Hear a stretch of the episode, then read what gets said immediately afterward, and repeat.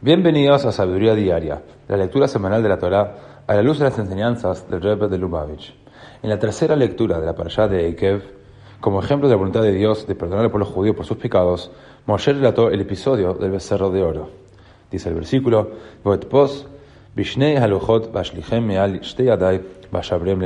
Dijo Moshe al pueblo judío, cuando vi que habías hecho el becerro de oro, tomé las dos tablas y las arrojé de mis manos, testosándolas ante vuestros ojos. En el Kutesijot, tomo 34, el Rebbe nos enseña. Moshe ya cargaba con las dos tablas, no tenía necesidad alguna de tomarlas para romperlas. Las tomó con las manos como un gesto de propiedad. Quería asumirlas como propiedad personal para asumir toda la culpa por romperlas.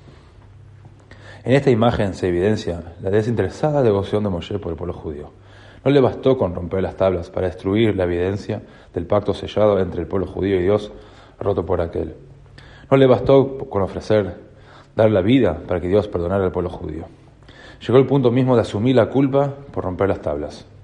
Por lo demás, recordemos que Moshe no tuvo la participación en absoluto en el episodio del becerro de oro. No era siquiera culpable de no haberlo evitado. Él no estaba siquiera presente cuando ocurrió. El ejemplo de Moshe es una lección para todos nosotros, porque todos somos líderes. Todos somos responsables el uno del otro tanto en el círculo familiar, de amistades, de socios, del pueblo judío o de toda la humanidad. Debemos estar preparados y dispuestos a dejar de lado todo lo que sea necesario, recursos, reputación, hasta la propia vida, para garantizar la supervivencia del pueblo judío y el progreso en nuestra misión divina de transformar el mundo en la verdadera morada de Dios.